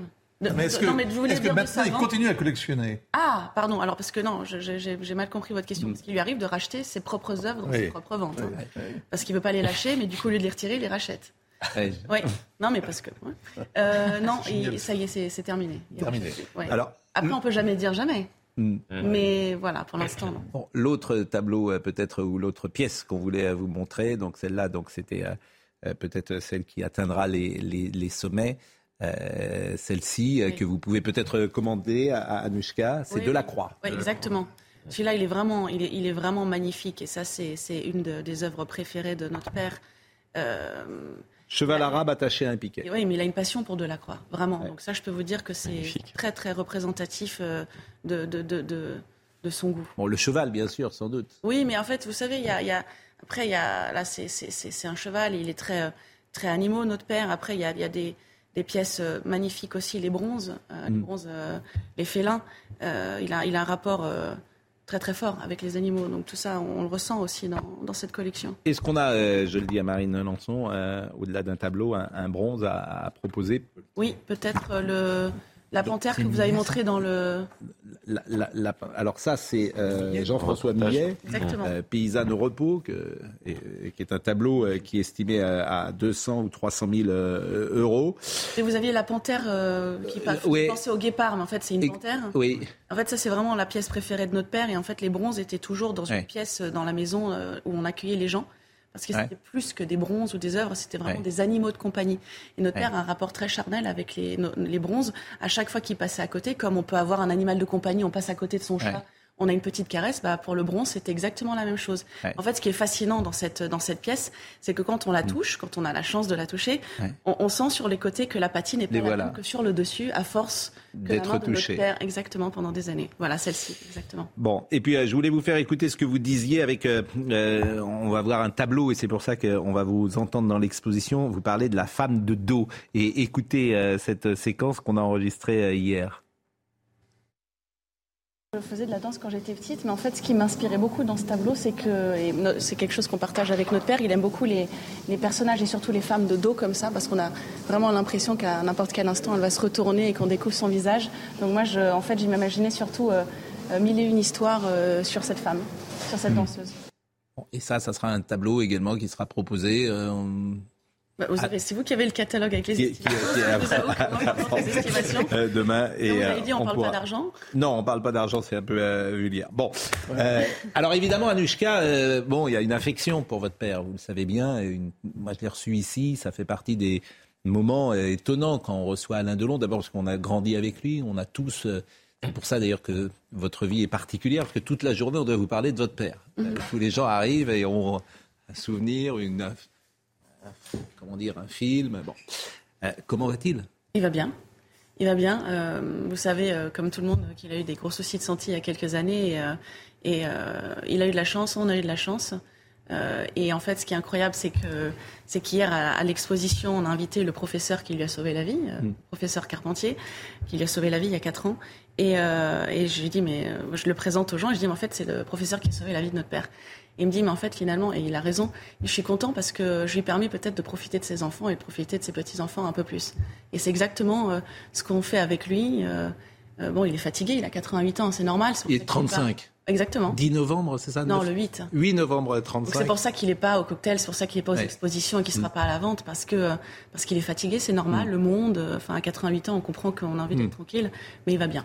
Et est-ce que vous diriez que vous le protégez aussi euh, des indiscrétions, des photographes, de la vidéo? Parce que, comme euh, tout homme de 88 ans, il est euh, affaibli aujourd'hui, peut-être fatigué, et que lui-même n'a peut-être pas envie de donner en public une image euh, qui n'est pas celle qui était la sienne lorsqu'il avait 60 ans ou 70 ans. Mais on, il a, non, ça c'est sûr qu'il n'a pas forcément envie de, se montrer comme euh, il le faisait avant. Euh, après, quand il le fait, il le fait toujours bien. On l'a vu il n'y a mm. pas longtemps avec le président Zelensky. Et, mais je pense que je le protège beaucoup. J'essaye mm. un maximum parce que surtout dans le monde d'aujourd'hui, enfin, une vidéo, une photo, c'est vite fait. Et après, je ne peux pas le protéger de tout, mais mm. j'essaye au maximum. Euh, c'est souvent un mystère. Alain Delon, je ne sais pas si vous avez percé ce mystère. Je voulais vous faire euh, écouter euh, un entretien. Un jour, il était venu au dossier de l'écran. Il avait fait une émission avec Alain Jérôme. Et il avait parlé bah, de ce dont il parle souvent, c'est-à-dire la solitude, euh, la mort, euh, cette difficulté, le bonheur, mhm. qui paraît euh, pour lui une inaccessible étoile. Mhm. Et c'est souvent ce qu'il a rapporté. Donc je vous propose de voir cet extrait. On est en 1989. Donc c'est quelques mois peut-être avant votre naissance. Et je me demande si vous n'êtes pas présente, figurez-vous, dans cette conversation avec Alain Jérôme au dossier d'écran. Alain Delon. Georges Baume, oui. Georges Baume qui fut longtemps votre agent, votre ami aussi. Il, est le parrain de mon fils, oui. Voilà. Il disait Alain, il est l'agent de mon fils aussi. Alain a tous les, a tous les dons sauf celui du bonheur. Est-ce qu'il a raison aujourd'hui? Non. Il a eu raison jusqu'à ah, aujourd'hui. Il a eu raison peut-être jusque demain, mais il aura tort après-demain. Et très souvent, jusqu'à aujourd'hui, c'est vrai que j'ai souvent eu l'envie ou l'idée de faire passer une petite annonce en disant effectivement, j'ai tous les dons, sauf celui du bonheur, et changerai volontiers quelques dons contre un peu de bonheur. Mm-hmm. Mais je crois que maintenant, il aura tort dans très peu de temps.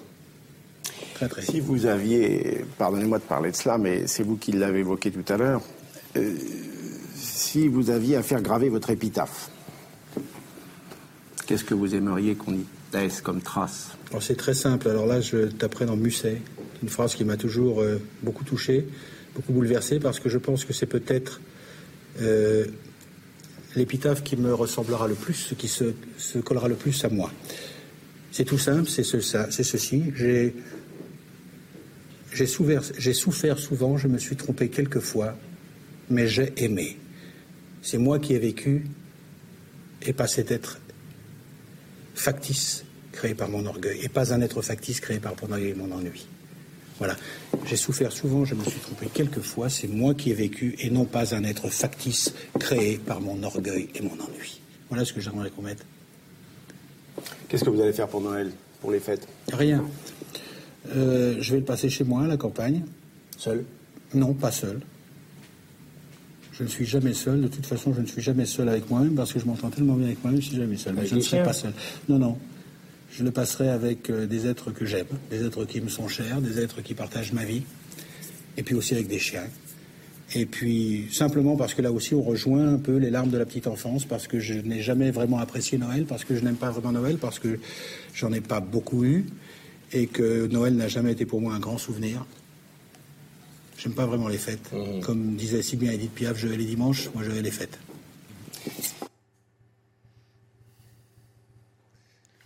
Il y a toujours une authenticité, une sincérité euh, et euh, une puissance, un charisme chez Delon euh, quand il est filmé dans les films comme. Je l'avais jamais vu jusqu'au bout en fait. C'est assez émouvant. Et bah, il allait passer Noël avec ma mère. Hmm. Voilà. Et je pense que je devais déjà être dans son ventre. Bah, je pense que c'est ça qu'il dit. Mais, euh, mais c'est assez émouvant de le voir comme ça parce que, parce que, parce que, parce que les gens voient euh, Alain Delon, euh, mais moi je vois mon père et je sais ce qu'il y a derrière. Donc, donc c'est assez, assez émouvant. Mais c'est sûr que, bah, bah, en tout cas, c'est gentil de sa part de dire qu'il arrive bientôt. Ça, c'est chouette. Parce que ça fait plaisir. Je suis désolée, je suis un peu émue, c'est un peu bizarre. mais en tout cas, j'espère qu'on arrive à lui apporter un peu de bonheur. Pardon, je suis désolée, mais alors là. Et, euh, voilà, il est, il est, je pense qu'il est, je pense qu'il est, il est apaisé en tout cas. Voilà, c'est tout ce que je peux vous dire. Pardon.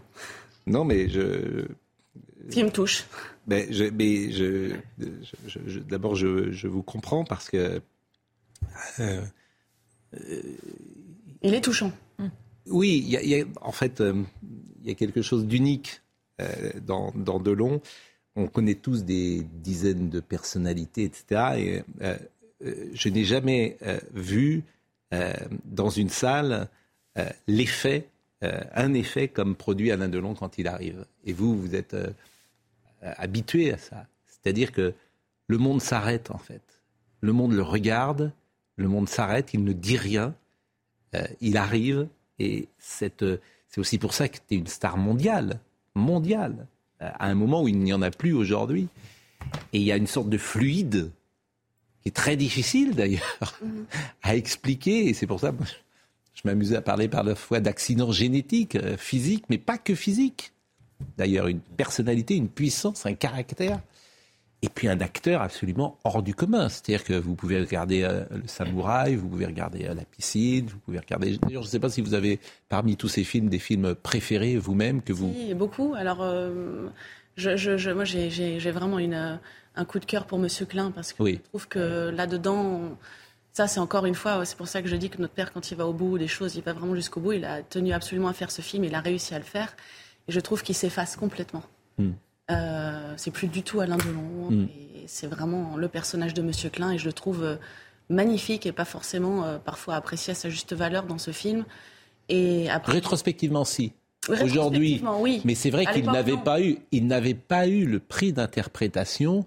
Celui qui l'a eu à Cannes est disparu depuis belle lurette mm. pour des sombres raisons politiques. C'est-à-dire que comme il était marqué plutôt à droite, et qu'à l'époque déjà les artistes étaient franchement à gauche, eh bien, euh, je, crois que c'est Costa Gavras, il me semble, qui était président du, du, festival cette année-là, et il n'a pas eu le prix. Euh, alors que dans mes, il est éblouissant dans Monsieur Klein pour les raisons que vous dites. Oui, mais il est, il est, magnifique. Et après moi, mes, mes films préférés, j'aime beaucoup les films où il est en couple avec quelqu'un, enfin qu'il a quelqu'un en face, parce que c'est comme quand on regarde un match de Federer et Nadal, quand vous avez mm. deux gros joueurs comme ça, bah, quand vous avez deux gros acteurs, Alain Delon, Jean-Paul Belmondo, ou Alain Delon, Jean Gabin et Lino Ventura.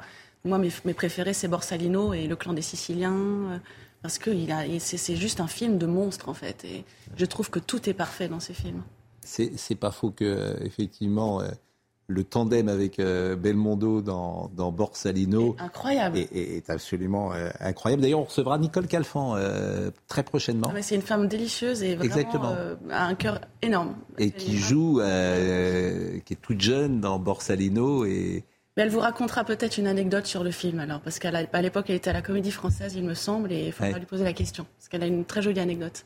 Eh ben, écoutez, euh, je, on, lui, on, lui, on, lui, posera euh, évidemment la question. Et puis, euh, ce film, vous, le clan des Siciliens dont vous parlez, où il joue Sartet, mhm. qui est un film de 1969, que vous pouvez revoir à l'instant.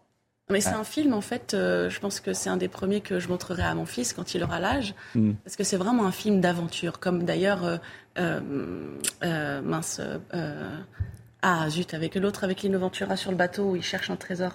Les, aventuriers, de Robert Henrico. En fait, c'est des films qu'on peut montrer aux enfants. C'est des films de braquage, de chasse au trésor. Enfin, je veux dire, encore aujourd'hui, de voir cet avion qui atterrit sur une, autoroute, dans le camp des Siciliens, sur une autoroute aux États-Unis, enfin, c'est impressionnant l'idée, le scénario. C'est parfait.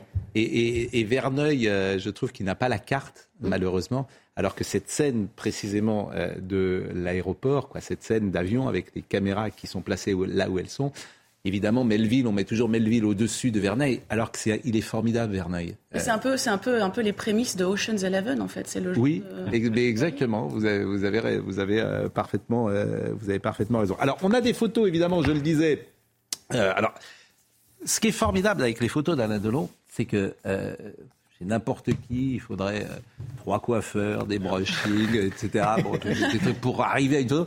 Et lui, toutes les photos, tac tac, tac, elles sont, je veux dire, il n'y a jamais une mauvaise mimique, jamais euh, euh, euh, quelque chose qui cloche. Les photos, tu as l'impression que, voilà, qui, elles sont toutes. Elles dégagent quelque chose d'insaisissable et étrangement qu'on arrive à saisir dans une photo, je pense. Alors ça, euh, c'est la photo peut-être d'ailleurs qui euh, était un moment euh, inspiré de Dior où on a enlevé après la cigarette. c'est pas la même. la photo de Dior. Oui, c'est pas la photo de Dior. Ils ont enlevé la, la, cigarette. Oui. Donc on va on va on va les égrener. Alors là, c'est la première période. Hein, il a 20, 20 ou 20, 25 ans. Je ne sais pas d'ailleurs s'il évoque avec vous cette jeunesse.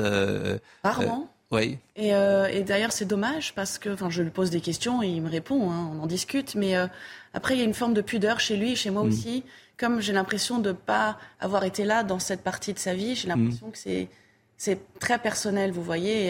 Et, euh, d'ailleurs, si, si j'avais pu faire un voyage dans le temps, j'adorerais repartir en arrière, ne pas dire que je suis sa fille et passer dans sa vie mm. et voir un peu comment il était. J'ai pas l'impression que c'est la même personne. C'est étrange. Est-ce que c'est plus facile d'être la fille d'Alain Delon que d'être un fils? Parce qu'évidemment, la rivalité, euh, bah, parfois. c'est pas la rivalité, mais c'est plutôt la comparaison, forcément. Oui, la comparaison. Euh, j'imagine que vous êtes la fille d'une grande actrice. Euh, on vous compare, hein, comme mm. Strip avec. je crois qu'il y a une de ses filles qui va être actrice, et on ouais. la comparer aussi, comme on compare mon père et, mes frères. Mm. je sais pas si c'est plus facile, mais. Mais vous paraissez, vous, plutôt euh, légère, quoi, légère, plutôt joyeuse, plutôt heureuse, alors que parfois. Euh, euh, non mais j'ai mes, problèmes comme tout le monde. Hein. c'est juste que j'ai pas l'habitude de les de les étaler et mm. que et que je partage peut-être ce trait de caractère mm. avec mon père, c'est que je suis très pudique. Donc après, mm. ce qui me regarde, ça me regarde. Euh, d'autres, euh, d'autres photos que je voulais euh, vous montrer, peut-être que nous allons voir et que Marine va nous montrer. Ah, génial celle-ci. Alors ça, c'est une photo évidemment de Borsalino. C'est Borsalino et c'est, son, son demi-frère à côté, Jean-François Delon. Vous le voyez, pas, le monsieur avec, la, avec le, cigare, mais l'autre à sa droite. Alors effectivement, elles sont dans le livre hein, de, de, la Martinière, et puis on reconnaît évidemment le décor de, de Marseille, où tous les deux sont d'une Roxy Freddy et, et François Capella sont d'une beauté. Ils sont beaux quand même, hein, vraiment. Ah, mais c'est euh, plus que ça. C'est plus que ça. Quand ils sortent de, de la mer où ils se sont baignés, où ils sont à la plage, justement avec Nicole Calfan, bon, là, euh, tu as effectivement euh, deux hommes qui sont magnifiques. vous parliez effectivement ça. Alors ces photos-là, c'est la période effectivement avec Méridac. C'est mm. peut-être d'ailleurs pris dans un joli film d'Edouard Molinaro qui s'appelle L'homme pressé, qui était l'adaptation d'un roman de, de Paul Morand. Et c'était un, c'est un très joli film, je trouve, L'homme pressé. Film qui, on en parle. Où il joue un collectionneur d'ailleurs. Oui, c'est ça. Et Pierre. On le retrouve vraiment. Euh, lui, en fait, au niveau de, de, de, de, cette, cette, euh, comment dire, cette passion euh, artistique, et, et, et, comme le personnage dans le film, notre père, quand il veut une œuvre d'art, quand il était passionné par quelque chose, et c'était pas forcément une œuvre importante, il fallait aller jusqu'au bout et, et l'acquérir, en fait, coûte que coûte. Et la dernière scène dans Il meurt, il a il acquiert un, vase étrusque. C'est Michel Duchossois qui est à la vente et qui est son homme, euh, son, son, secrétaire. Et, euh, et, il meurt quand il acquiert cette, euh, cette œuvre d'art. Alors là, c'est une photo évidemment avec voilà. Et, lorsque je l'avais reçu ici, on sent que le, le rapport qu'il avait avec Jean Gabin, je ne sais pas s'il vous en a parlé, mais c'était une sorte de père de substitution, disons-le. C'est ça, et puis il y avait énormément de respect, vraiment. Euh, mm. euh, et c'est ça qui, qui, est beau, c'est que c'est presque un peu une mafia, là. Vous voyez ce que je veux dire C'est le parrain, et puis nous, derrière, à côté, on ne dit mm. rien, et puis on suit, quoi. Et, et, ça, on en parle souvent. Il disait, mais tu sais, quand, quand j'étais jeune et que j'étais sur des plateaux comme ça avec des grands acteurs, euh, pardon le terme, mais je m'ouftais pas, quoi. Hmm. tu, suis euh, ce qu'on te dit. Bah, c'est un plaisir vraiment, Anouchka, euh, de vous avoir ce matin. Alors ça, c'est une des dernières photos. Je ne sais pas si on va le, le, reconnaître euh, sur cette euh, photo, photo de, de, classe. Oh, la régie aurait pu faire un travail quand même de mettre un petit cercle autour de sa tête, un non petit, Un petit cercle, effectivement. c'est fou parce qu'en fait, ils se ressemblent tous et je le retrouve pas du tout. C'est terrible. Et là, c'est la période. Alors, il raconte souvent. Ah bah si, il est là. Vous voyez le deuxième rang en partant de la gauche, troisième. Deuxième, rang du haut. Voyez rang du haut. Ah oui, effectivement. Euh, un peu en tweed avec une chemise blanche. Mmh. Exactement. Bon bah écoutez, vraiment ça nous fait très plaisir que vous soyez euh, venus euh, ce matin. Et il est 10h30, on va réécouter les infos avec Audrey Berthaud. On aura peut-être une petite surprise pour Audrey Berthaud, si vous êtes sage. À tout de suite. Emmanuel Macron euh, reçoit à Paris pour la première fois Giorgia Meloni dans le but d'apaiser les relations entre la France et l'Italie après euh, une série de crises autour du dossier de l'immigration. Emmanuel Macron et la première ministre italienne feront des déclarations à la presse juste avant leur entretien prévu en fin d'après-midi à l'Elysée. Le maire de la commune de Loris dans le Vaucluse démissionne. Cette annonce euh, fait suite à l'agression début juin de l'un de ses adjoints par un habitant euh, du village. Trop, c'est trop. À un moment, il faut dire stop, a expliqué euh, le maire. L'agresseur présumé de son côté a été déféré en vue de sa convocation devant un juge. Et puis 17 départements ont été placés en vigilance orange en raison d'un nouvel épisode d'orage violent. Météo France vient donc de mettre à jour sa carte de vigilance. Et vous le voyez, les départements concernés sont principalement dans le sud-ouest. Des orages localement forts sont attendus dans la soirée. Euh, Anouchka Delon est avec nous ce matin. Je n'ai pas parlé de votre actualité personnelle parce que euh, je, dis toujours qu'on vous parle d'Alain Delon depuis euh, que vous êtes né euh, matin, midi et soir et je suis le premier à en parler évidemment, ce qui n'est pas toujours forcément très délicat d'ailleurs. Mais votre actualité, elle est aussi au cinéma. Exactement. Avec Pascal Thomas. Exactement. Alors j'ai pas de date à vous donner malheureusement. J'ai tourné au mois de. Encore quelques instants de bonheur. Exactement. Merveilleux réalisateur, Pascal Thomas. C'était un plaisir de travailler avec lui vraiment oui. parce que je trouve qu'il travaille euh, très, comment dire, euh, enfin c'était très, euh, alors à l'ancienne je le mets entre guillemets, mais parce que vraiment c'était hyper carré. je me suis sentie très en confiance en fait, et il vous encadre tellement et c'est tellement précis que vous avez une liberté de travail incroyable avec lui. Bon, et je sais que, alors il y a plusieurs périodes de Pascal Thomas. Il y a la période confidence pour confidence, euh, les ozos, euh, euh, celles qu'on n'a pas eues, etc., dans les années 70. Et puis après, il a fait des films différents, mais c'est un réalisateur très personnel et qui a... Et là, l'histoire est vraiment jolie parce qu'en fait, c'est l'histoire d'un homme de 50 ans qui mm. fait le bilan de sa vie, qui a des problèmes, des problèmes avec sa femme. Et, et, du coup, il fait le bilan de sa vie amoureuse et de toutes ces femmes à qui il a fait du mal, de près ou de loin. Et donc, c'est un film très féminin. Il y a énormément d'actrices. Et, et c'était assez joli de tourner une histoire, euh, une histoire comme ça. Même si il a fait des choses pas très gentilles, ce personnage, il n'a pas été très tendre, on a quand même de la tendresse pour lui à la fin. Donc c'est très bien écrit. Bah écoutez, nous irons le voir, mais euh, la sortie n'est pas encore. Euh, non, ça devrait être cette année, j'espère. Annoncé. Euh, je voulais également vous donner des nouvelles de Sergio Rico, qui est sorti du coma, le gardien du Paris Saint-Germain. C'est le deuxième gardien du PSG, selon le média espagnol Telin Cinco. Ce gardien du PSG, du PSG est sorti hier du coma. Il y a plusieurs semaines, le portier espagnol avait été victime d'une chute de cheval. On n'en sait pas davantage et on va être extrêmement prudent, mais son épouse Alba Silva a donné ou a voulu donner des nouvelles rassurantes et je voulais absolument donner cette information parce qu'on en a régulièrement euh, parlé. Euh, on va euh, se quitter comme on se quitte tous les jours, mais revenir pour se dire au revoir. Parce qu'il faut se dire au revoir. Donc à tout de suite.